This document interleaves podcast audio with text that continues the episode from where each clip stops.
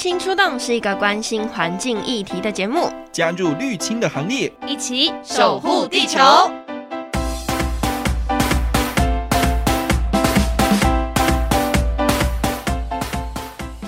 大家好，欢迎来到绿青出动 Podcast 节目，我是 Vivian。那相信有非常多人呢，对于台湾的能源政策以及未来的能源发展，其实都有很多的疑问哦。像是近几年会有一些关于核能啊，或是火力发电等等的争议，其实至今还是有很多角力战的状态。那今天其实这期节目呢，是针对太阳能来去做整体的评估跟发展。我们很开心请到的是阿令，阿令呢，他对太阳能其实还有一些研究，所以也来跟大家分享一下。他自己的看见。Hello，阿令。Hello，各位观众，大家好。阿令，那可不可以先跟大家解释一下，就是说台湾目前整体的能源政策大概的现况？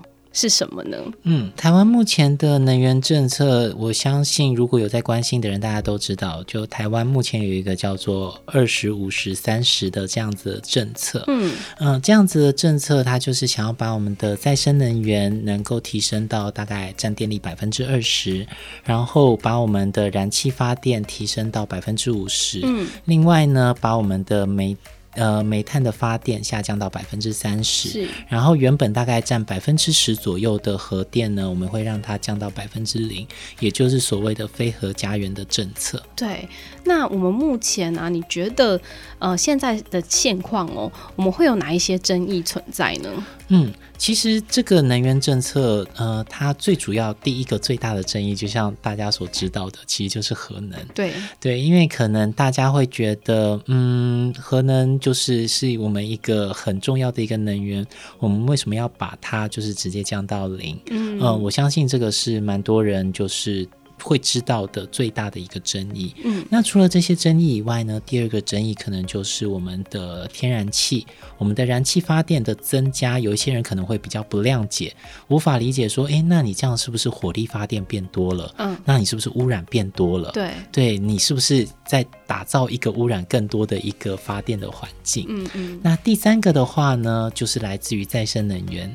嗯，因为很多人可能会对再生能源有一定的理解。觉得说它是一个很不稳定的能源，因为它要靠天吃饭。没错。对，那如果太阳有，那当然它会发太阳能；有风，它会发风力。嗯。那如果同时没有风又没有太阳，那怎么办？然后有些人就会担心说，那以后台湾是不是就会缺电？有时候有电，有时候没电，那这样怎么办？所以我觉得这三个是一个大家对于现在的政策最大最大的问题，然后最希望能够去解答的部分。嗯。那当然除了这三个以外，像现在的再生能源有还有很多一些，比如说像呃太阳能的大型的开发，嗯，那这样地面太阳能的开发，其实很多人也会觉得它可能有生态上的疑虑或生态上的争议，嗯、所以再生能源真的是一个生态友善的能源吗？可能大家就会对这个东西打上问号，嗯、呃，然后就会希望就是说，嗯，那。它真的是我们要发展的能源方向吗？嗯，所以这个也是一个最近冒出来一个比较大的一个争议的方向。对，其实我觉得很多人，包括我自己啦，其实对于能源这件事情都会蛮模糊的那个概念，就是只是觉得哦，好像核能可以发很多电，或者是说看到这些争议的时候，你也没有一个完整的脉络去认识。嗯。那今天提到的就是太阳能，其实近几年就大家对于太阳能当然都会有很多的讨论呐。我也很想知道说，因为太阳能它也算是再生能源里面其中一个重要的来源嘛，那我们目前政府对于太阳能的态度会是什么呢？嗯，政府目前对太阳能的态度当然是他很希望太阳能能够呃增加。我们有定一个目标，就是我们要到二零二五年的时候，呃，就是民国一百零四年，快到了呢。对，也就是在五年之内，对，我们太阳能总计要达到二十个 gigawatt，嗯啊，二十 g 瓦这样子的数字。那就像刚刚就是主持人所提到的，其实很快了。对啊，嗯，那目前我们大概只有四点多、六点多，呃，目标是今年要达到呃六点五。嗯，对，然后目前总计应该是在五点多左右。嗯，所以我们还有大概十五 G 瓦需要努力，是对，所以你说政府支不支持，急不急呢？他们当然支持，他们当然很急，但是呃，他们在急的时候有时候可能还是就没有办法面面俱到，嗯，所以才会产生我们刚刚讲的其中一个争议，就在太阳能的开发里面所产生的一些呃问题，环境的问题，或者是生态的问题。嗯嗯，那我们先从好处来说好了，嗯、就是太阳能的优点是什么？因为大家对于太阳能可能就觉得说，我是不是要花很多的钱来去安装？稍微帮我们解释一下它发电的原理，好不好？好啊、嗯。呃，太阳能的话，其实顾名思义，它就是有太阳就可以发电。嗯，对，我们只要有一个东西，我们叫做太阳能板。然后我们把它接上一个电力的系统，它就可以产生电。那只要有太阳的时候，它就会产生电。然后太阳变小或变弱的时候，它也会产电，但它产的电的量或者是那个能力就会稍微下降。那一般太阳能发电的时间大概是从早上的五点多，嗯，然后到傍晚大概六七点都还有可能。然后就是随着太阳逐渐下山，它发电的能力会越低，然后到晚上它就会完全不发电。对，嗯。那太阳能它的主要的成本就是来自于它的那些设备，然后还有它的安装，所以呃最重要的就是太阳它是一个全球都有的资源。对对，这个其实是它最大的好处。呃，像我们如果要讲地热，嗯、呃，那我们会需要找有地热的地方。嗯，我们讲风力，我们要找风力资源丰富的地方。我们讲太阳，嗯，全球都有太阳。嗯、那当然太阳有大有小。呃，可能比较接近就是赤道的地方，它太阳的丰、嗯、呃资源会比较丰富。对，有一些比较容易下雨的地方，它太阳的资源就会比较弱。当然有大有小，但是很幸运的在台湾，差不多就是一个就是南北当然会有差，但是都是全部全区域都可以有这样太阳的资源。嗯嗯，嗯我们也算是日照也还蛮充足的一个地方啦。对，我们的太阳资源相对来讲是比较好的，比起欧洲的国家。对对对。对但目前在台湾，嗯、呃，我大概能看到路灯，有些路灯其实上面已经有安装小小的太阳能板嘛。嗯嗯、那但是在家用电的话，还是蛮多民众会不清楚说，哎，我到底怎么安装？然后它安装到底可以用多久？它的成本呢？我们应该要先厘清，就是我们装完了以后，我们要怎么用？嗯，对，呃，太阳能它安装之前呢，就是我们当然会需要有一块。一个地方，然后来安装，那这个也是太阳能的呃另外一个好处，嗯，它不需要去额外找一块地方，它只需要你的屋顶，对，只要可以晒得到太阳的地方，对，只要晒得到太阳的地方，你就可以去装它。然后装起来了以后呢，这个太阳能它会产生电，嗯，这个电我们有两个选择，第一个选择是自己用掉。第二个选择呢，就是我们把它卖到电网里面，也就是卖给台电，然后让别人来用。嗯，这个就是我们主要的两个选择。今天如果我们要选择把它卖掉，卖给台电的话，那我们就需要去申请。嗯，我们就要先去跟呃能源局，然后去申请，讲说，哎，我这边我要盖太阳能，嗯，然后跟台电去申请，讲说我这边盖好了以后，我要把电卖给你，嗯，然后去进行一连串的手续。那这样子。呃，得到批准了以后，你就可以开始去找厂商去盖。那如果你是要自己用的话呢？呃，这个步骤你可以做，嗯，因为有时候。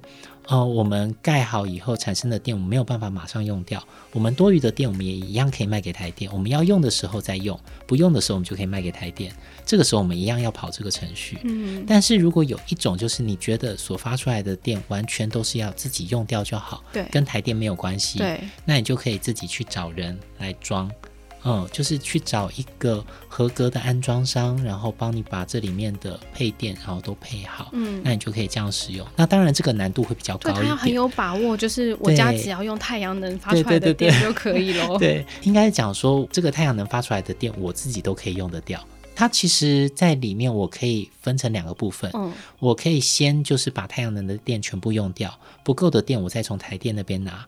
嗯，对对，但是如果你比如说今天是独立的话，呃，比如说像白天的时候，是白天，呃，可能太阳发很多，呃，太阳很大，我们发很多太阳能，但是我们白天不在家，我们根本不用电。它可以储存到晚上用吗？嗯、呃，那你就需要再额外花一笔钱去买电池，也就所谓的储能设备。哦、但是有的人会觉得，嗯，这样子有点贵，嗯，所以呢，他就希望，那我可不可以白天的时候我不在家，我没在用电的时候，我把电卖给台电，哦、然后但礼拜六、礼拜天我在家，我有在用电，那这个电我就自己用。哦，对，有些人就会有这样子的想法，嗯，所以如果有这样子想法，这个叫做多余的电卖给台电，余电趸售。所以这样子的做法还是需要先跟呃台电签约，嗯、然后先跟能源局台电去申请，讲说我要盖这个东西，因为我要把电卖给你。嗯嗯，了解。所以就看大家的选择。可是，对，那在成本上呢？大家对于这个太阳能，嗯、第一个想法就是它很贵，嗯、是吗？它很贵吗？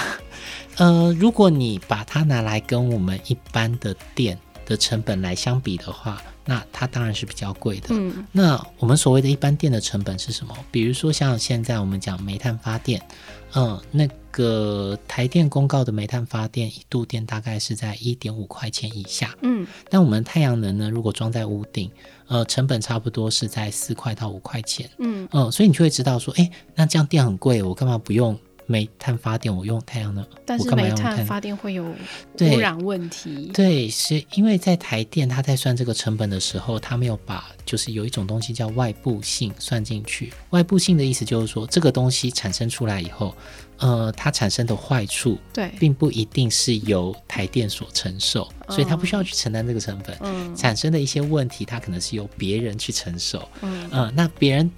有这样子的问题的时候，他怎么办？他只能自己解决。对，比如说像是我们使用煤炭发电的时候，它可能会有肮脏的空气。是，这些肮脏的空气是不是大家一起承受？对，大家一起吸，大家一起承受。嗯，那要怎么解决这个肮脏的空气呢？我们可能就必须要有一些让空气变得干净的一些措施。嗯，那这些措施要不要花钱？要。要这个就叫做外部成本，但是那是别人的事情，对，那个就不是他的事情，所以他就没有算在成本里面。所以，呃，因为今天我们在讲的是整个台湾的状况，对，居民的状况，所以我们要不要把这样子的成本算进去呢？其实也是要。但是如果我们只看台电的报告的时候，我们就会发现这些成本没有算进去，嗯，所以我们当然就会觉得说，嗯，那这样子好像。真的比较贵，对，但实际上你把它算进去，它会比较贵。没有，它会比较便宜。嗯，对，就是如果我们不需要再花额外的力气、额外的金钱去解决这些污染物的话，那其实太阳能它反而会比较便宜。嗯嗯，那刚刚讲到的污染，除了空气污染以外，另外还要讲一个碳排放。嗯嗯，就是我们知道现在有温室效应，对，会产生气候变迁，然后地球会越来越热，南北极可能它的冰会融化。嗯嗯，那在这样子的状况底下，最重要的问题就是因为我们使用化石燃料，嗯，化石燃料它会让。呃，就是有更多的二氧化碳排放到大气里面，然后它就会形成温室效应。对，那它就会更快的让温度提升。所以我们要尽量减少使用化石燃料，但是化石燃料大部分都用在电上面。嗯，所以我们使用这种再生能源或者使用太阳能，一个最重要的目的就是减少直接使用这样子的化石燃料，然后来保护我们的地球不会受到高温的侵害。嗯，也是，那。第二个争议当然就是很多人说太阳能会造成污染，嗯，就太阳能还是有它的寿命嘛，它可能用到一个一定年限之后，一个是回收的问题，那再来是它的这些耗材是不是会造成污染，嗯，以及它在做太阳能的时候是不是也已经产生污染了呢？是。好，那呃，我们先从它的呃寿命开始。嗯，太阳能一般标准的寿命是二十年。对对，也就是那个太阳能板，它出厂的时候就是要要通过检测，让它能够达到二十年以上的寿命，这个是它的标准。嗯，所以一般我们在太阳能的系统都是以二十年去做计算。那在二十年到了以后呢，我们就会有面临回收的问题。对，但这个回收其实就跟我们用，比如说手机。然后我们用电子设备，它的年限到了，我们要去回收它，嗯，这个是一样的问题。嗯，那回收的时候，我们最关注的是什么？第一个，它回收回来以后，拆下来的那些东西可以怎么做？对，呃，可以拿来做什么？嗯，或者是它难道就只能够丢弃在土地里面吗？或者是说，是不是可以被分解掉？对对对，我们最关心的是这个。太阳能呢，它的板子大部绝大多数是由玻璃所组成的。嗯嗯，那里面呢，大概有百分之七十以上是玻璃，然后有大概百分之五左右是呃是聚合物，嗯，也就是像塑胶类的东西。另外呢，有大概百分之五左右。呃，是一些金属，嗯嗯，然后另外有百分之五，可能呃，可能不到百分之五，大概是重金属。反正它就是由一些呃，就是比较常见的物质所组成的。对，那即使它里面的重金属也都是比较容易去分解或回收的重金属，那就变成剩那个聚合物。对，其实，在整个太阳能的回收里面，有百分之九十以上的东西都是可以回收的。嗯，比如说像里面的金属是银，嗯。就是很贵的那个银，对对对，对，然后有铝，然后有可能因为我们有支架，所以有一些不锈钢，是，嗯，这些部分都是可以回收，就是重新熔掉，然后再利用。嗯，另外像玻璃，它也是就是。土地里面最常见的东西，对，嗯，二氧化硒，所以它是可以去做一个比较对比较好的回收，嗯，然后重新再利用，然后它也不会对环境造成影响。那最后通常留下来最麻烦的东西就是那个聚合物，嗯，也就是那个像塑胶一样的部分。那个部分现在呢比较好的，它会在无氧的环境底下去给它加热分解，然后它可以变成呃就是燃料。对对，那比较不好的状况，它就是直接把它烧掉。但是因为就会造成污染喽。对，它可能会造成一些碳排放。嗯嗯，但是并不一定是污染，但它主要是碳排放。哦，呃，要看它的燃烧的环境是怎么样子。呃，这个是里面唯一可能会造成污染的部分。嗯，那这个部分大概占百分之五左右。所以以整体来讲，它相对其他的这种发电方式，它整体的这种回收状况其实是相当优秀的。嗯嗯，所以如果我们在讲说在回收以后所会造成的污染，其实相对来讲它的程度是很低。那我也想请问说，它在制造的时候呢，会造成污染吗？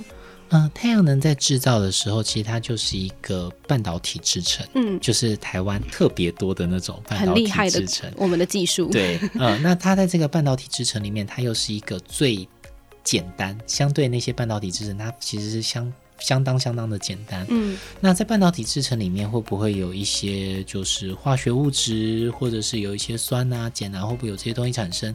当然会有，但是呢，它就是我们在生产的过程里面必须要去好好的把它收集起来，嗯，然后用一个就是规定的方式，然后把它变得没有毒性，然后再把它排放出去。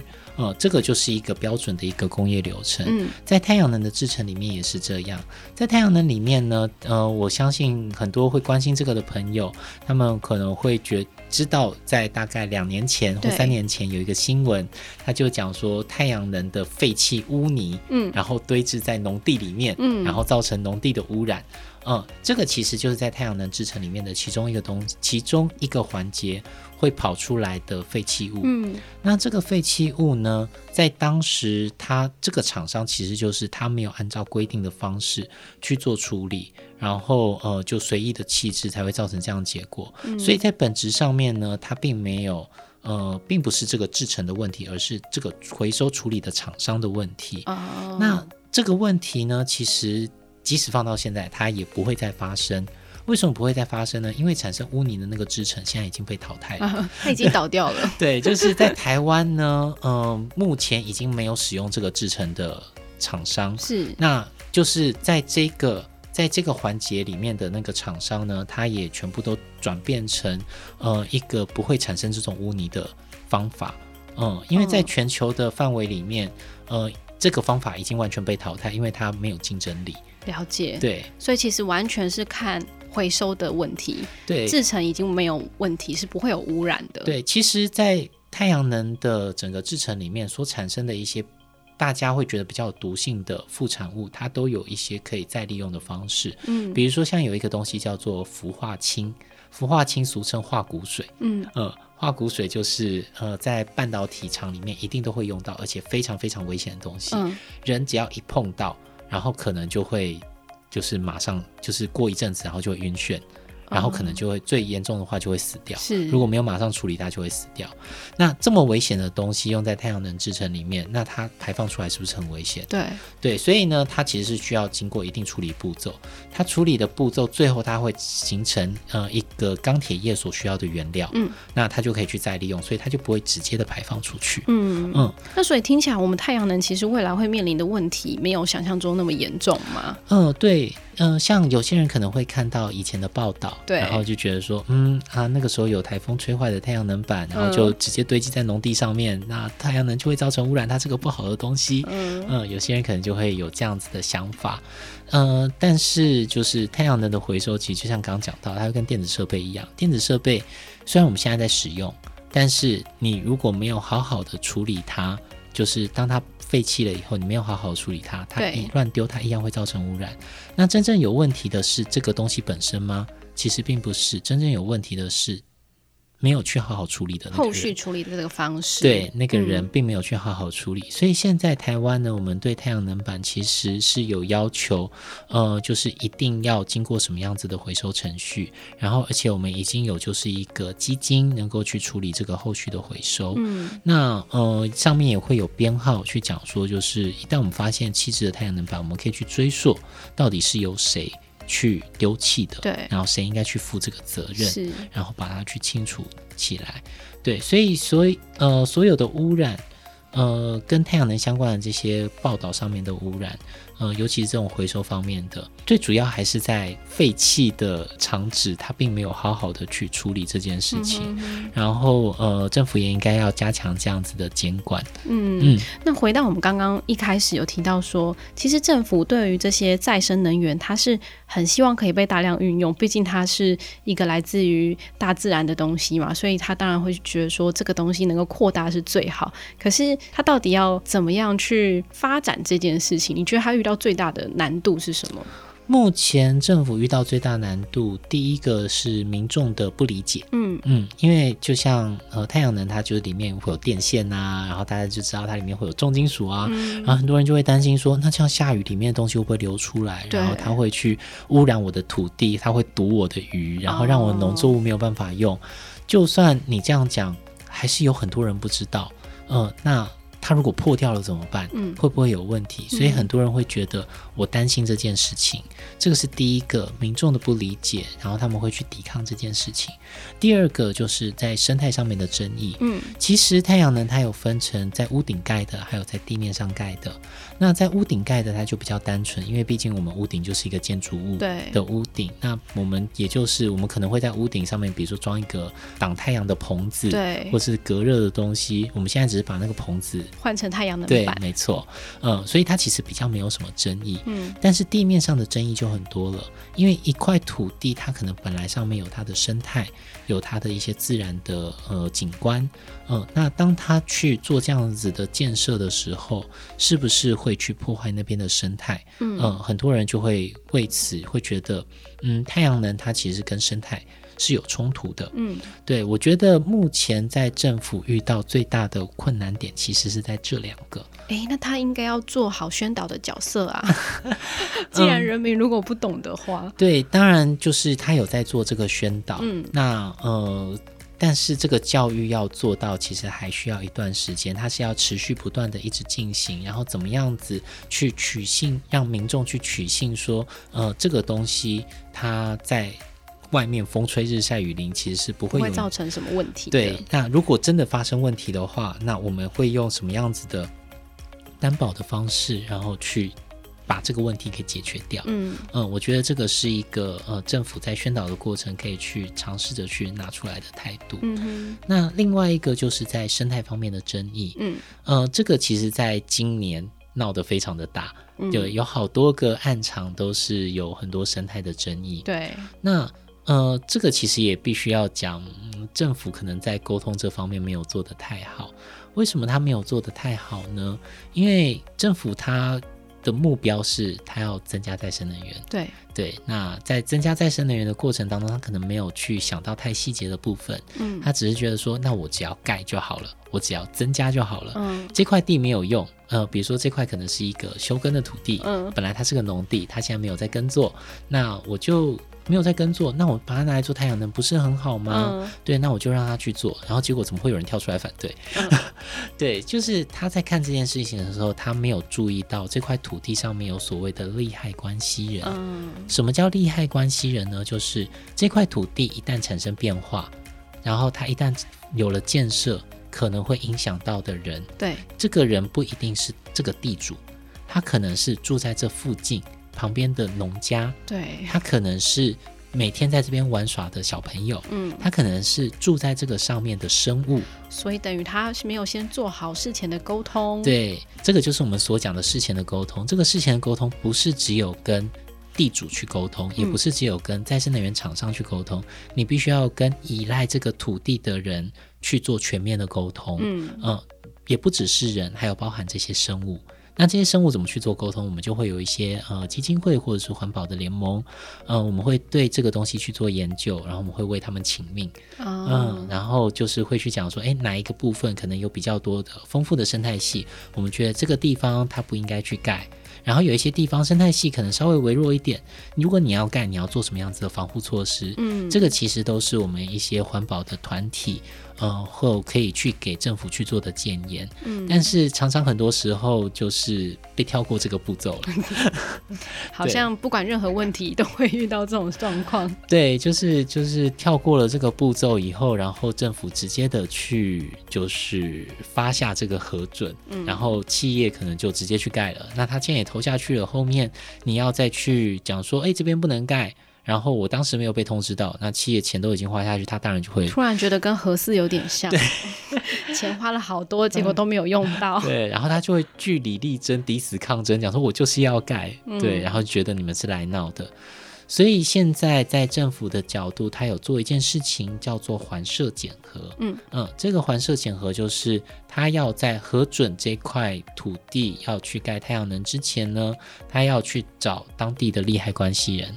呃，这些利害关系人包含环境的利害关系人，像刚刚讲的生态、植物，嗯，然后或者是社会的利害关系人，比如说像是在上面工作的渔民，嗯，或者是农民，或者是像刚刚讲的，这可能是一个社区很重要的一个天然的自然的场址，呃，那我们都需要去跟他们沟通，嗯，去讲说我们现在要做这件事情了，那大家有没有疑虑？那有这些疑虑，我们应该要怎么样子去解决？对，嗯。那如果要解决，我们应该要用什么样子的方式去解决，然后才可以让它核准？嗯，嗯，所以这还是需要很多很多的协调啦。那刚刚其实我在录录音之前有问阿令，就是说我们对于电的使用，我们常常会觉得说是不是哎，就是台电垄断啊之类。嗯、可是阿令刚有解释说，电业法通过之后，其实它是今年通过吗？呃，电业法修法是在二零一七年，所以三年前通过之后，其实就不是只有台电。垄断市场了，没错。那这样的一个良性竞争，会让之后我们再生能源会越来越好，对不对？嗯呃，在电业法修法通过了以后呢，在市场上面出现了另外一个可以卖电的人，叫做再生能源的售电业者。嗯、不是所有的电都可以卖哦，是只有再生能源才可以卖。嗯、所以呃，这个时候就是不是只有台电可以卖电。你想要买电，你不只可以跟台电买电，你也可以跟这些所谓的再生能源售电业者去买电，去买到再生能源。那当然，太阳能也就是包含在这个里面。嗯、对，那呃，在这样子的竞争之下。呃，可能台电就会感受到压力。对，为什么台电会感受到压力呢？如果大家去看自己的电费单的话，你可能会呃发现到一件事情，在电费单下面有一个教你怎么算你的电费的地方。嗯，它里面有一个什么乘什么什么乘什么什么乘什么，看起来就是呃有一些复杂的计算式。嗯，其实它有一个集聚。对，这个东西叫做，因为我们大部分所使用的电。的电费方案叫做阶梯电价，嗯，它就是说你用超过某一个级距的时候，你的电就会变贵。对，你在用超过某一个级距，你的电又会变贵。然后你用到超过七百度的时候，你的电就会变得非常贵。没错，嗯，所以它主要就是希望鼓励你说减少用电，嗯，然后达到达到就是让大家一起节电的这样子的一个目标，嗯。但是有的时候，就是在某些状况底下，你可能真的需要用这么多电。嗯，比如说你可能是一个商家，对，你每天在营业，你就是需要用到这么多电。对，比如说你可能是家里住很多人，嗯，那。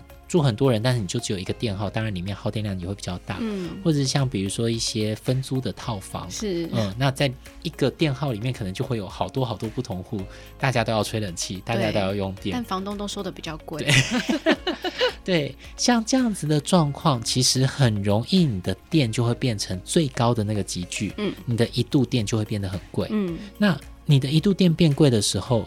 以前你还是只能选择去买台电的电，因为就算变贵，你也没办法，你只能摸摸鼻子吞下来。嗯，但现在呢，你可能可以去选择再生能源，嗯，然后来让你的整体的电费从台电那边买的电是变少的。嗯，嗯，你从台电那边买的电变少的话，你的就不会受那个集聚的影响太大，你就不会跑到最高那个集聚。你想想看，假设你一个月用一千度电，然后七百度电以上就会变很贵，那你是不是可以把三百度电拿去买别人的？嗯嗯，拿去买别的电，那你就可以省下那笔钱。对，所以当这件事情变普及了以后，台电就会发现，哎，怎么我收的钱变少了？嗯嗯，那收的钱变少以后，他就会感受到压力，他可能就会开始让他的自费方案降价。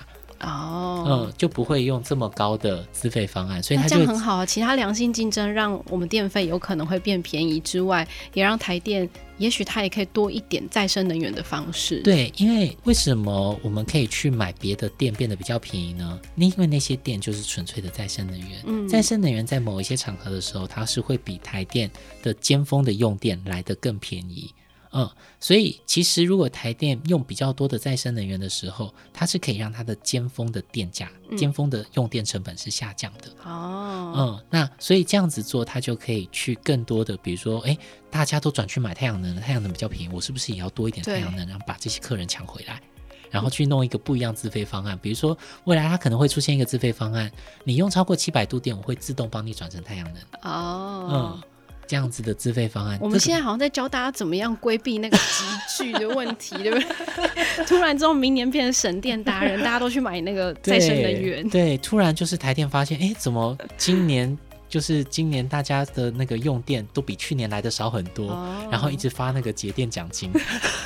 哎，对我有申请哎，我觉得那个很重要。对对对，对啊，因为它会跟去年的同年度去比较，如果你真的有减少几度的话，它就会降低你的电费。对对，我觉得这个也有鼓励大家了。对啊，这个也有鼓励大家，就是我会去想说，哎，我怎么样子可以用少一点的电？没错，嗯，好，那今天非常谢谢 Arlene 可以跟我们 分享说太阳能这件事情。其实呃，因为网络上有蛮多的。讨论经过这样的说明，希望大家都可以对太阳能不要误解这么深。对，对也许它真的一开始是要有一些成本投资啊，嗯、就跟我们买一级的电器是一样的。嗯、如果它的省电效能是可以让你在往后的二十年，你可以更让你的荷包减少损失的话，其实它也是一个蛮好的前期投资。对，其实太阳能在很多国家或者在很多企业的心目中，它就是一个投资标的。对，呃，为什么呢？因为呃，太阳能它就是。是我们有一个初期投资以后，它后面发的店，然后这些店所省下的钱，或者是卖店所赚到的钱，它都是很稳定的。是对，所以呃，很多的，比如说像是寿险业者、银行业者，他们其实很喜欢去买下一个太阳能，嗯，然后去作为一个长期投资。那我们个人其实也是一样，我们可以在我们的住家，嗯，或者是跟我们的社区去合作。然后就是去盖起一个太阳能，嗯、那这个太阳能就会有一个稳定的收益。在我们住家，我们可以省下我们的电费；在社区，我们可以节省我们所分摊的平均分摊的一些电费。也是，所以我们鼓励大家都回家可以养一个太阳能宝宝，然后他会看他几岁，看他几片这样子，然后我们可以养他二十年之后绝对赚回来。好啦，那今天非常谢谢 Arlene，然后、嗯、呃，这个节目呢是绿青出动，也邀请大家可以把这样的 Podcast 节目推广给更多人哦，因为我们是一个关心环境的一个 podcast 节目，那也邀请大家可以留言并评分五颗星。我们今天节目呢，因为时间关系到这边告一段落。那如果你有更多对于环境上面议题的需求啊，或是想要了解的内容，都欢迎到绿色和平的 YouTube 频道。其实里面 Arlene 有出现去分享说太阳能它的优缺点。那今天节目就到这边告一段落，谢谢大家收听，谢谢 Arlene，谢谢大家，拜拜。绿青出动 Podcast 由绿色和平制播。如果你想了解更多议题，绿色和平还有 YouTube 频道，邀请绿青们一起加入关心地球的行列。